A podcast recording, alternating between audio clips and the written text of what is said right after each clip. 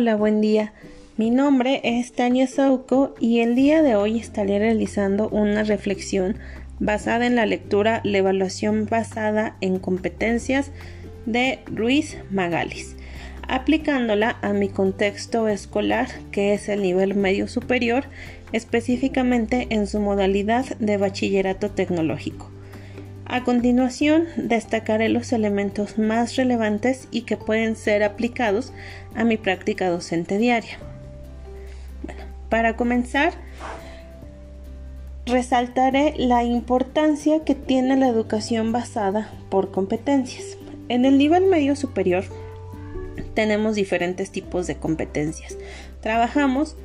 con competencias genéricas, con competencias disciplinares y competencias profesionales. El desarrollo de estas competencias en conjunto permite que los alumnos de bachillerato sean capaces de comprender el mundo que los rodea, ya sea social, familiar o laboral,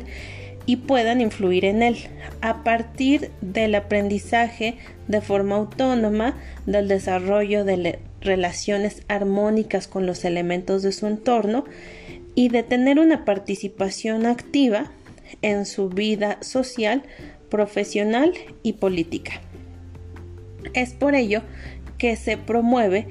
que el estudiante sea capaz de expresarse y comunicarse, que piense de manera crítica y reflexiva y que pueda participar con responsabilidad en la sociedad a través de un trabajo colaborativo con las personas que lo rodean. Es por ello que la educación basada en competencias va a permitir que el alumno sea capaz de desarrollarse en el mundo y que responda a todas las exigencias y necesidades que la sociedad le va a requerir en un futuro. Los alumnos de nivel medio superior de bachillerato tecnológico, una vez que concluyen su educación, pueden insertarse al campo laboral. Por lo tanto, deben de ser capaces de responder a estas demandas. Y bueno, el impacto que tiene el ejercer una pedagogía por competencias es que el estar preparando a los alumnos continuamente les está brindando una educación integral y transversal. Ya no les estamos enseñando únicamente conceptos aislados o memorísticos, sino que tenemos como guía una educación o una evaluación basada en competencias.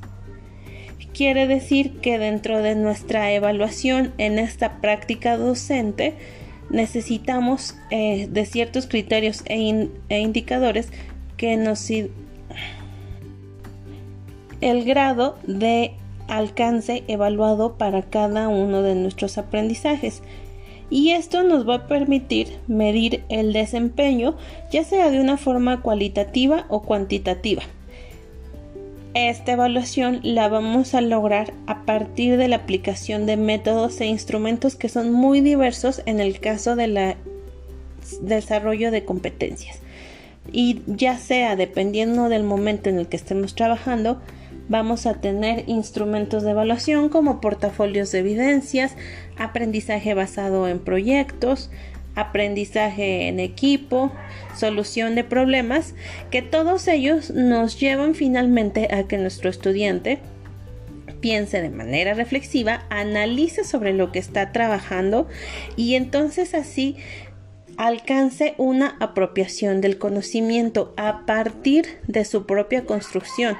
porque finalmente en esta educación basada en competencias los docentes somos la guía del alumno, pero el alumno es el que va construyendo y entrelazando los nuevos conocimientos adquiridos con conocimientos previos.